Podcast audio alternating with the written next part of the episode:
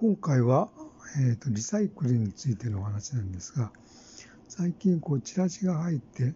えー、不要品を買い取りますみたいな、えー、チラシが入ってたんですが、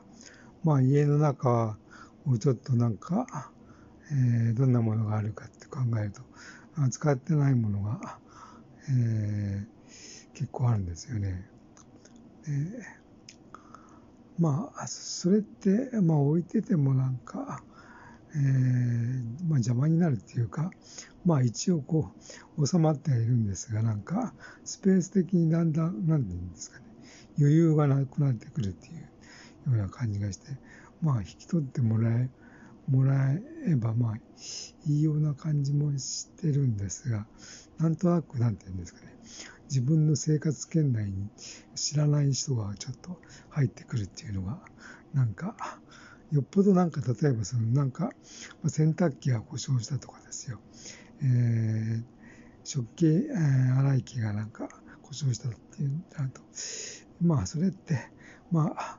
メーカーの人で、まあ、メーカー関連の人で、まあ、素性もそんなになんか、えー、と、不明でもないんで、えー、まあ、なんていうんですかね、状況としてはやっぱり、えー、まあ、修理なんか頼むわけですが、なんか、あの、不良品の回収ってなると、よくなんかそういうのがなんか、まあ、やってくるんですけど、無料でなんか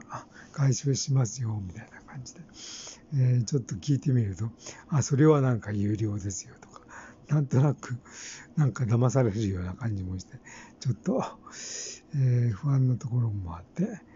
えー、なかなかちょっと頼む気になれないというような、えー、感じなんですが、ちょっとそのこ,、えー、この件についてはちょっともうちょっと考えてみたいなと思った話でした。